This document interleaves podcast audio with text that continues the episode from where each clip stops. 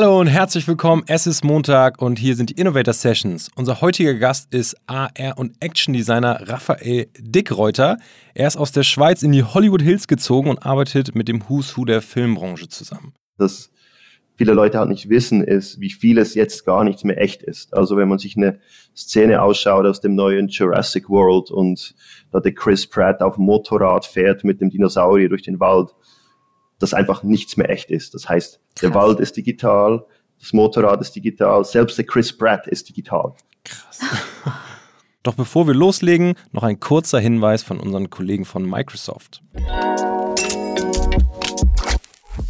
Neun von zehn Mitarbeitern und Mitarbeiterinnen sind bereit, sich für eine Zukunft mit KI weiterbilden zu lassen.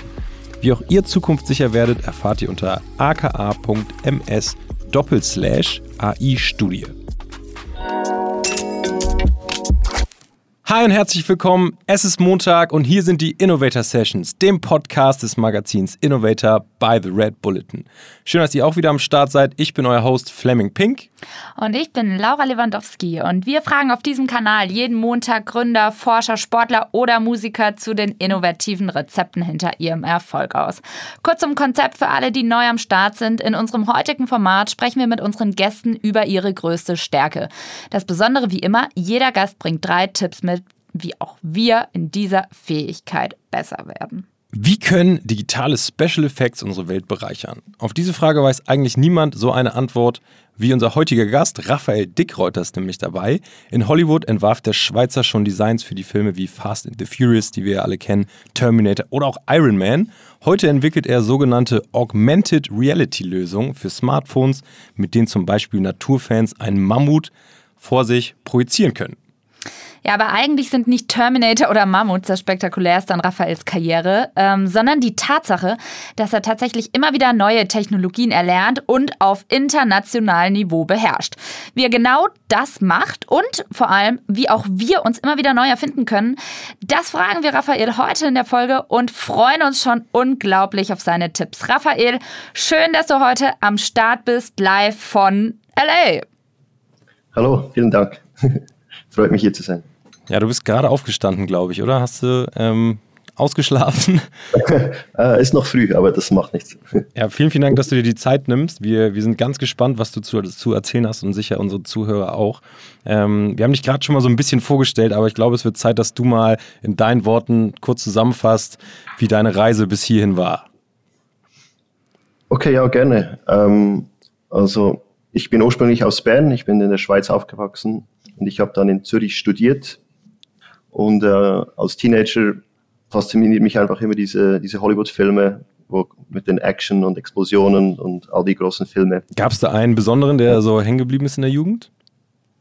Ja, es gab natürlich schon die Klassiker von Indiana Jones und Back to the Future und, und The Terminator, ganz klar. Und ähm, ja, das hat mich einfach unglaublich fasziniert und ich dachte, ich, ich will dahin, ich will dahin, wo das gemacht wird. Und natürlich dachten alle Leute um mich herum, ja, du spinnst, das, das klappt sowieso so nicht und das, das ist eine Schnapsidee. Aber es hat mich halt, hat mich einfach nicht losgelassen, ja. Und äh, mein Werdegang, der mich dazu geführt hat, war eigentlich immer wieder ein Umweg ähm, und darum vielleicht das Thema, sich neu erfinden zu müssen. Ich dachte damals so mit 20 Jahren, okay, wenn ich den Weg nach Hollywood schaffen will, muss ich mich zuerst irgendwie in der Schweiz, der Schweizer Filmszene etablieren und dann, wenn ich da irgendwie gut bin, dann kann ich dann mal rüber oder so. Aber das war das eigentlich genau umgekehrte. Also ähm, ich konnte da als Student in der Schweizer Szene überhaupt nicht fu Fuß fassen. Die ist auch vielleicht eher klein, aber hat irgendwie auch nicht geklappt. Ähm, und ich bin dann stattdessen bei einer äh, Webdesign-Firma gelandet als Praktikant und habe dann gelernt, äh, große Webseiten zu bauen. Und ich habe dann mit 20 Jahren so eine, äh, es war in der Zeit noch gerade vor Facebook, so eine Online-Community aufgebaut, ein Online-Forum, ähm, wo es um Film ging, Film und Special Effects und 3D-Animation. Gibt es das heute noch? Ja, ähm, es gibt es jetzt heute nicht mehr, äh, das kann ich da auch noch erzählen, aber äh, diese Website ist dann recht groß geworden und ich habe das irgendwie als Student aus meiner ja, Studentenwohnung äh, aus äh, kreiert.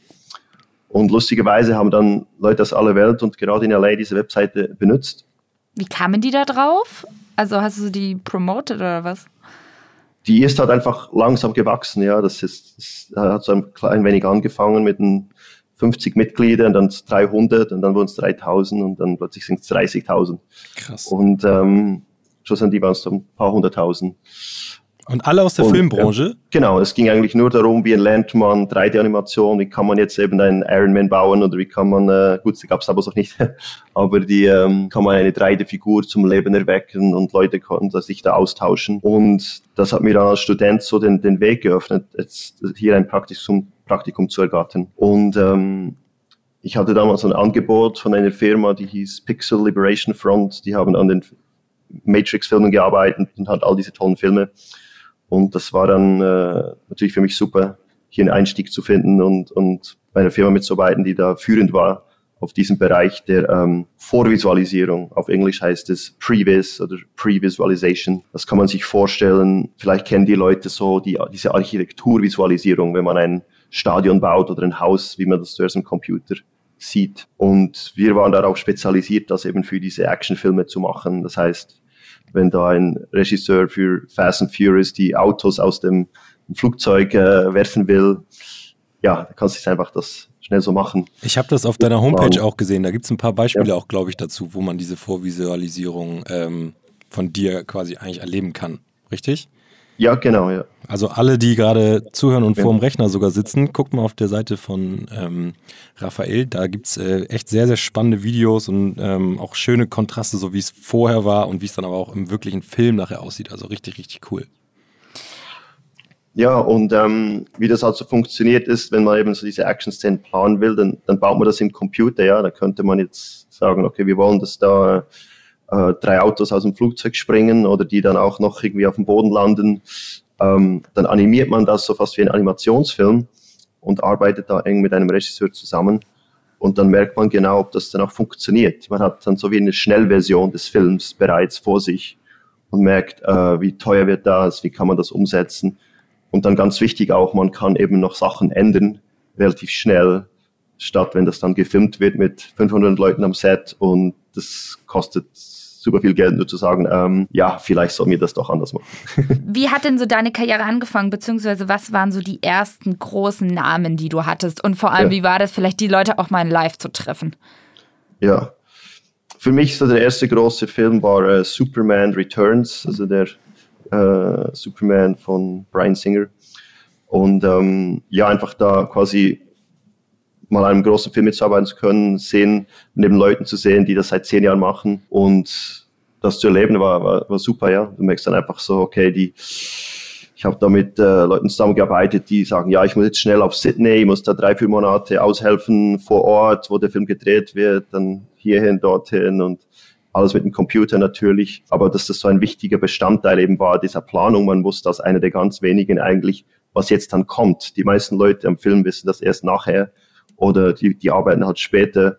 Wir sahen quasi als, ja, wie ein animiertes Storyboard halt so vorab schnell, oh wow, das wird jetzt alles gemacht. Ja. Das ist doch super aufwendig. Also, dass ich ja. da ja, wie lange noch tausende Stunden rein, ja. alleine um das zu animieren ja. oder nicht? Ja, das Komische ist eigentlich, dass so diese großen Filme, diese Blockbuster-Filme, die werden eigentlich, wenn man sich das überlegt, vier bis fünf Mal gemacht. Nicht einmal. Also das heißt eben geschrieben, Storyboard, dann eben Previs, dann gefilmt, dann Postvis. Postvis ist dann wieder, ähm, jetzt haben sie zwar äh, vieles gefilmt, aber da fehlt natürlich jetzt vieles mit Greenscreen oder mhm. ganze komplette digitale Charaktere, die fehlen. Mhm. Jetzt macht man den Film nochmals temporär und dann nochmals jetzt Final Visual Effects, ja. Was heißt das für dich? Wie lange sitzt du da dran? Und bist du da alleine oder hast du inzwischen ein ja. Team? Und vor allem, wie lange ja dauert es, ja. bis man dann wirklich so ein Endprodukt sieht? Ja. Ähm, das sind meistens so ein Team zwischen vier bis zehn Leuten und da arbeitet man vor Ort und das kann vielleicht drei, vier Monate sein in der Planung, das kann auch fast ein Jahr oder sogar zwei Jahre sein, ja. Oder wow. für manche Leute, die jetzt an Avatar arbeiten, das sind so sieben Jahre. Was ist so aus deiner Sicht der geilste Film, der animationsmäßig bislang produziert wurde. Vielleicht hast du den auch gar nicht mitproduziert, aber wo man sagt, ah, ja. okay, crazy, da wurde echt geliefert. Ja, ähm, ja, da gibt es viele, das ist schwierig, das herauszusetzen. Ich meine, mir, mir gefällt eigentlich Prometheus sehr gut, äh, weil das einfach vom Stil her und was da alles dabei ist und das auch vieles echt. Ähm, vielleicht kann ich nur schnell dazu sagen, dass viele Leute halt nicht wissen, ist, wie vieles jetzt gar nichts mehr echt ist. Also wenn man sich eine Szene ausschaut aus dem neuen Jurassic World und da der Chris Pratt auf dem Motorrad fährt mit dem Dinosaurier durch den Wald, dass einfach nichts mehr echt ist. Das heißt, Krass. der Wald ist digital, das Motorrad ist digital, selbst der Chris Pratt ist digital. Krass. Ja, und ähm, also jetzt vielleicht nicht in der ganzen Aufnahme, aber sonst so ein paar Wege. Ja, und ähm, das bewegt sich jetzt auf einem Niveau, wo das weiß man nicht mehr, ja. Das ist mir neulich, also da habe ich lustigerweise neulich mit meinen Freunden drüber geredet, ähm, aufgefallen, es kommen immer mehr diese Disney-Filme, wo wirklich eigentlich alles animiert ist, auch die Tiere, die unfassbar realistisch aussehen. Eigentlich ist ja die Zukunft, dass du gar keine Schauspieler mehr brauchst, weil das so ja. realistisch schon alles ist. Ähm, ja. Würdest du sagen, die Zeit von Schauspielern ist irgendwann gezählt? Ich denke, es ist genau umgekehrt. Also es ist so, die, die, die Darstellung eines Schauspielers ist das Wichtigste. Es ist jetzt einfach, dass Schauspieler viel andere Möglichkeiten noch haben. Die können jetzt eben drei Rollen in einem Film spielen oder sie könnten ähm, jemanden spielen, der viel kleiner oder größer oder älter ist. Und ähm, ja, das, man will eine tolle Schauspielerleistung sehen. Also das, würde ich jetzt sagen, ist eher umgekehrt. Mhm. Es könnte höchstens auch sein, dass man jetzt tote Schauspieler wieder zum Leben erwecken kann, wie im Fall von Paul Walker und äh, vielleicht noch anderen Berühmten. Das wird vielleicht noch kommen. das ist schon creepy. Ähm, und ja, im Endeffekt ist ja auch das so ein bisschen, was dich ausmacht. Also ich meine, jetzt müssen sich Schauspieler neu erfinden, aber du hast es ja in deiner Karriere auch schon extremst oft und auch sehr, sehr gut gemacht, wie wir ja schon gerade gelernt haben. Ähm, definitiv auch deine Stärke. Da haben wir ja gerade schon drüber gesprochen. Deswegen würden wir da gerne mal auf deinen allerersten Tipp zu sprechen kommen. Der da wäre, schärfe deinen Blick. Also um sich neu zu erfinden, würdest du auf jeden Fall sagen, schärfe deinen Blick. Was genau meinst du damit? Ja gut, ich denke, für mich war das so eine Erfahrung, dass wenn du jetzt in einer Karriere bist und du hast eine Richtung eingeschlagen, du bewegst dich, also in einer Szene, du bewegst dich in einer Welt, wo du die Regeln vielleicht kennst, weil das ist, was sich gehört, aber nebenbei passiert vielleicht was ganz anderes. Und äh, das merkst du gar nicht. Aber das wäre vielleicht auch super interessant und bewegt sich im gleichen Tempo oder noch viel schneller oder besser, ähm, wo man gut hinpassen würde. Ein Beispiel dazu wäre vielleicht äh, die wäre eigentlich YouTube. Also wenn man jetzt eben in der Filmbranche war, äh, ich war über zwölf Jahre in dieser Branche, ähm, hat man eigentlich auf YouTube herabgeschaut und diese ganzen äh, Leute, die früh angefangen haben, sage ich jetzt mal vor zehn Jahren, sich da Videos zu posten und so. Aber ähm, wenn man jetzt da ins heutige Zeitalter geht und man sieht, wow, das gibt YouTuber, die, ja, die haben mehr Erfolg als ganze Filme und die machen das einfach aus ihrer Wohnung heraus und so. Und ähm, ja, oder die, die hat nicht mal richtiges Filmmaterial, die hat nicht mal richtige Kameras, alles mit dem Telefon. Und wie kann es sein, dass du da Leute hast in Hollywood, die dieses, ja, diesen Beruf beherrschen, die haben alles Equipment, die können das alles aber die haben nicht gemerkt, was sich da für unglaubliche ähm, Möglichkeiten aufgetan haben.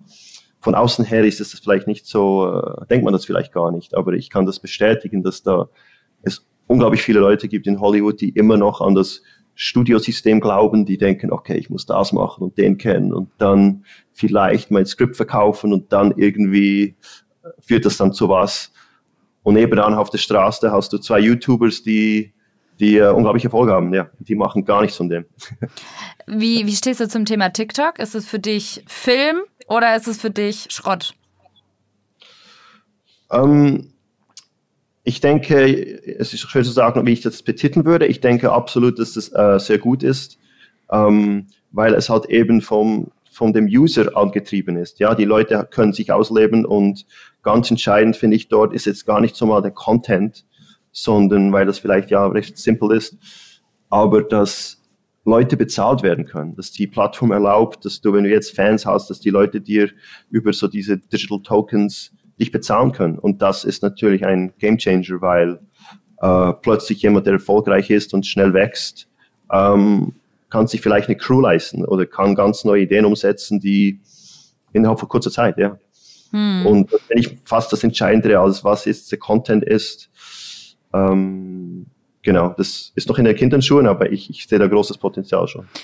Und wenn man jetzt mal davon ausgeht, dass wahrscheinlich die Mehrheit unserer Zuhörer und Zuhörerinnen nicht in der Filmbranche ist, aber trotzdem deinen Tipp ja. anwenden wollen, im Sinne ja. von Schärfe deinen Blick, was würdest du da raten? Soll man da Fachmagazine lesen oder soll man, ja, wie, wie hat man da so ein Trendradar? Ja.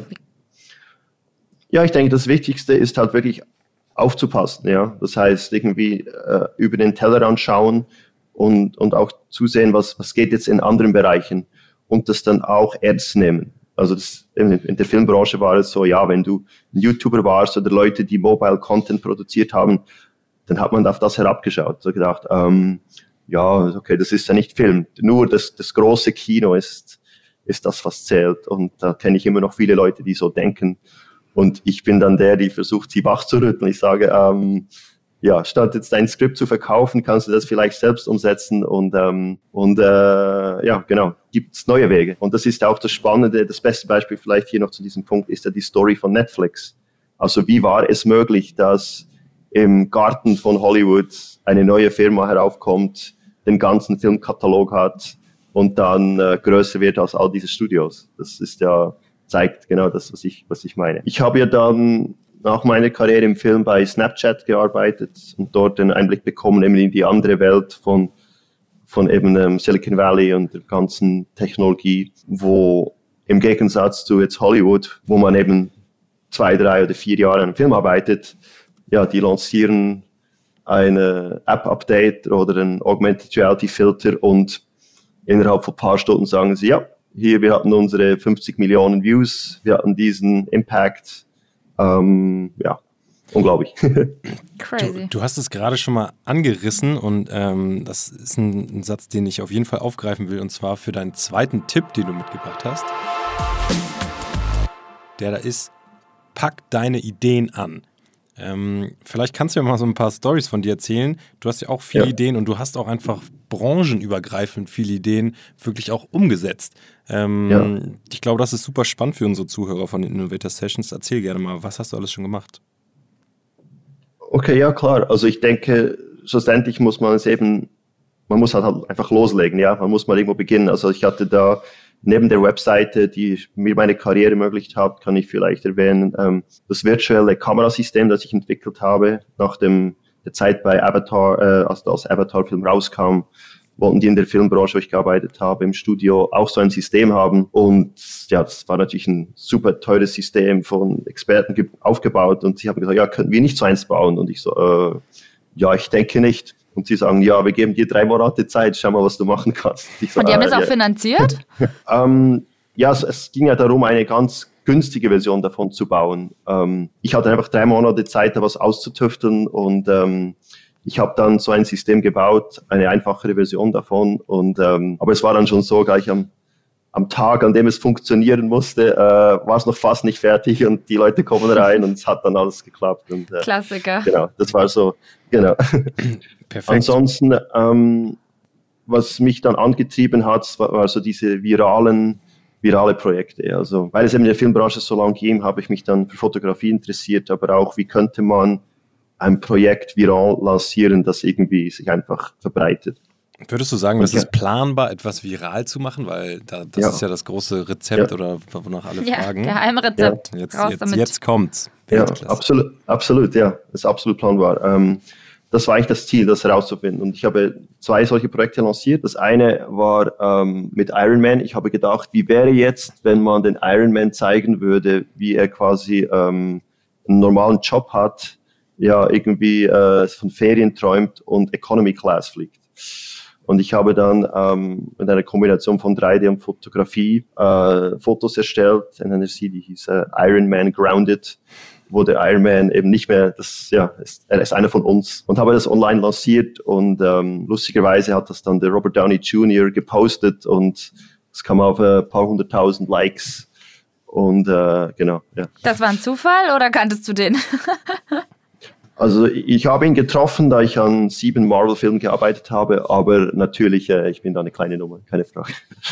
aber es war amüsant. Ähm, und das andere war dann eigentlich äh, ein wirklich geplantes virales Projekt, um, um die Karriere meiner damaligen Freundin zu lancieren. Die wollte Influencer werden und zuerst war das nicht so, nicht so ähm, geklappt halt.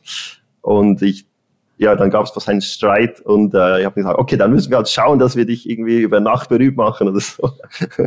und dann hab, kam die Idee, ähm, also sie war äh, dunkelhäutig mhm. und sich hatte ich immer darüber beklagt, dass ähm, diese berühmten Marken äh, wie Louis Vuitton, Chanel und all diese Gucci, dass die keine schwarzen Models verwenden und dass das eigentlich nicht äh, fair sei oder sie nicht verstehen, warum das so sei. Und wir haben uns da dann zusammen so diese Plakate angeschaut und ja, dann haben wir gemerkt, okay, ja, das, das könnte man vielleicht schon äh, nachmachen. Und dann kam die Idee, eben sie neben diese bekannten Kampagnen mit Gigi Hadid und Kendall Jenner von Calvin Klein zu fotografieren, zum Beispiel auf dem Motorrad oder in der Wüste und alles. Und ähm, und das war im Jahr 2016 und äh, ja, ihr Name ist Dieter Howard. Und wir haben dann ähm, das online lanciert und das hat sich dann wie im viralen Bereich äh, einfach verbreitet. Plötzlich kam alle halbe Stunde eine Anfrage für ein Interview. Wir wurden eingeflogen nach äh, New York für, auf Good Morning America von ABC Krass. und ähm, wow. BBC World News und äh, ja genau und das, das, das, hat dann funktioniert. Das hat dann Aber du hast, du hast es einfach nur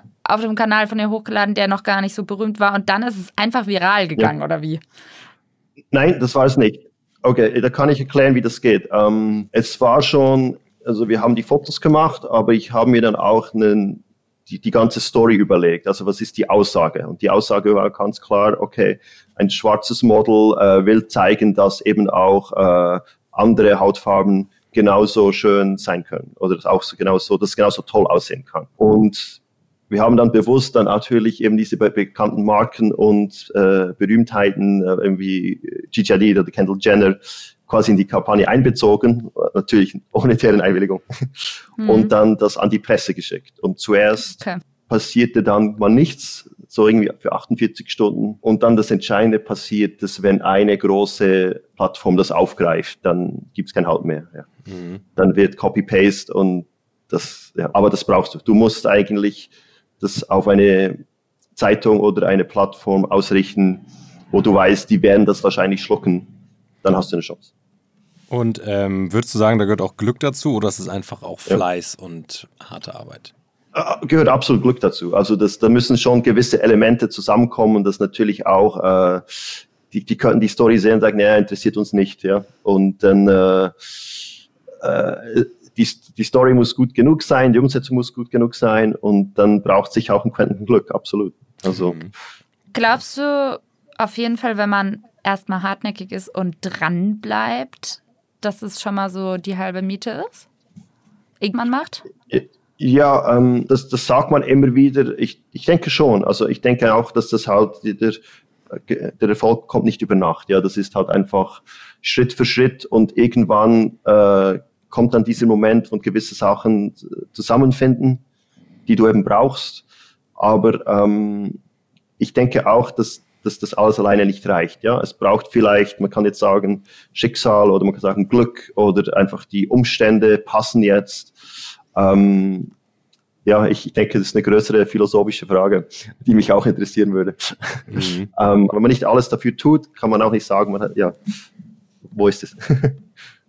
okay. Das stimmt. Gute Überleitung zum dritten Punkt, falls wir diese philosophische Frage noch nicht klären können. Fleming. Ja. Genau, der dritte Tipp, den du unseren Zuhörern mitgebracht hast, ist folgender. Sag nie sofort Nein. Ja. Ähm, ist ja auch eigentlich andersrum, sei ein Ja-Sager, so ein bisschen. Oder ähm, meinst du damit eher, verstell dich nicht Möglichkeiten und ähm, trau dich einfach an Sachen ran?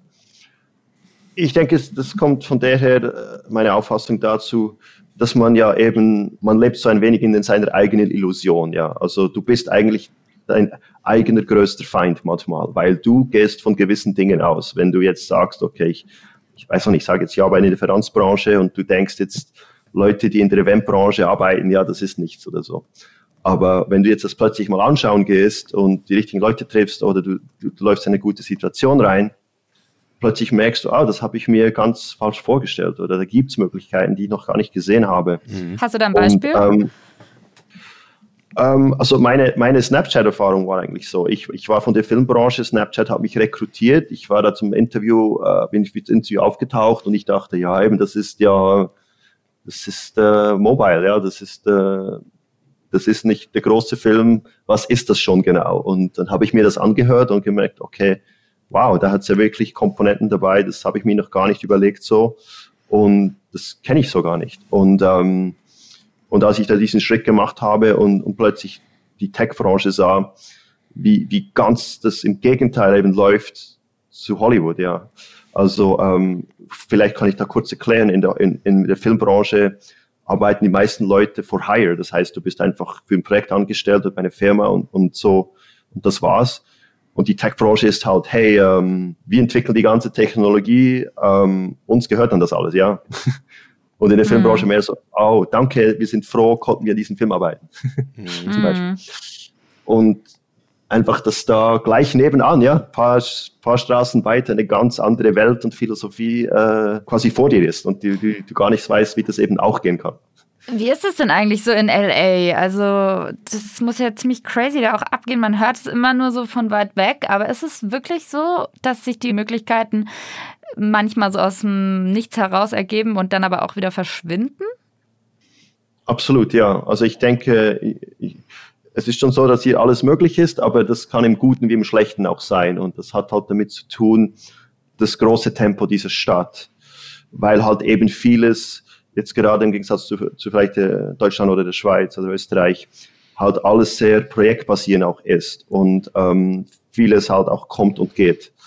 Das bedeutet halt, morgen kann ein Anruf kommen, das heißt, hey, wir wollen dich für diesen, für den nächsten Ironman engagieren, bist du dabei? Ja oder nein? Oder es kann auch sein, das Gegenteil, hey, diese Firma, bei der du jetzt gearbeitet hast für sieben Jahre, gibt's jetzt nicht mehr, wir, wir haben kein Geld mehr. Äh, das war's dann. Vielen Dank für dein, für deine Arbeit. Ja, ich ja. finde das ja auch immer ganz interessant, so als Unternehmer oder generell auch für alle, die es vielleicht mal werden wollen. Ähm, man soll zwar nicht zu allem Ja sagen, aber wenn man sich halt auch Chancen verbaut, weil man zu viel Nein sagt, ist es natürlich auch schlecht, ne?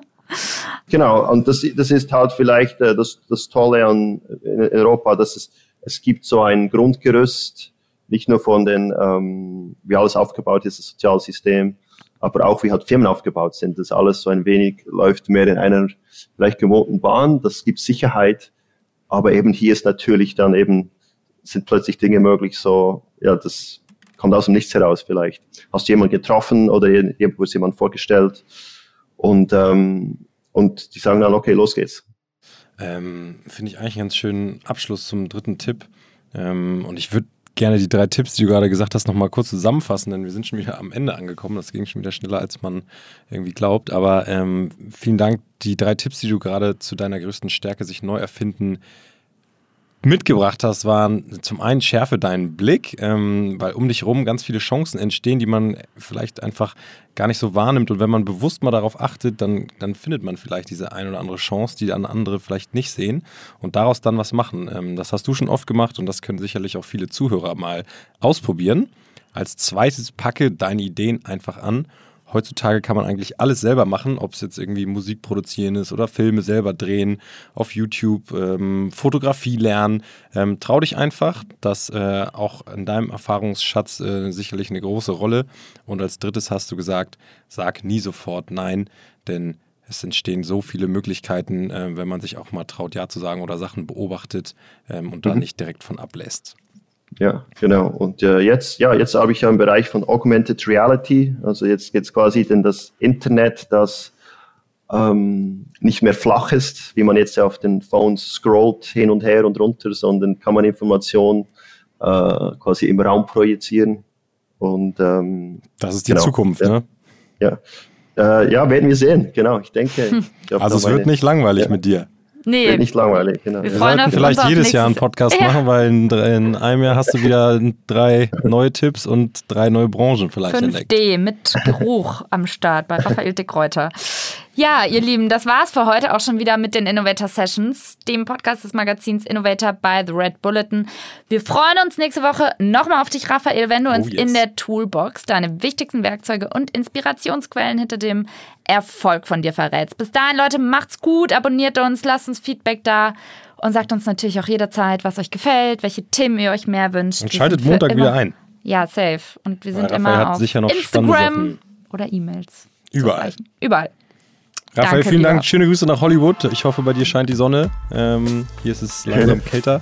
Aber wir Ja. freuen uns auf nächsten Montag mit dir. Ich glaube, das wird wieder eine ganz spannende Toolbox-Session. Ähm, und dir einen guten Start in den Tag. Ja, danke euch auch. Gut, ciao. Ciao. Tschüss.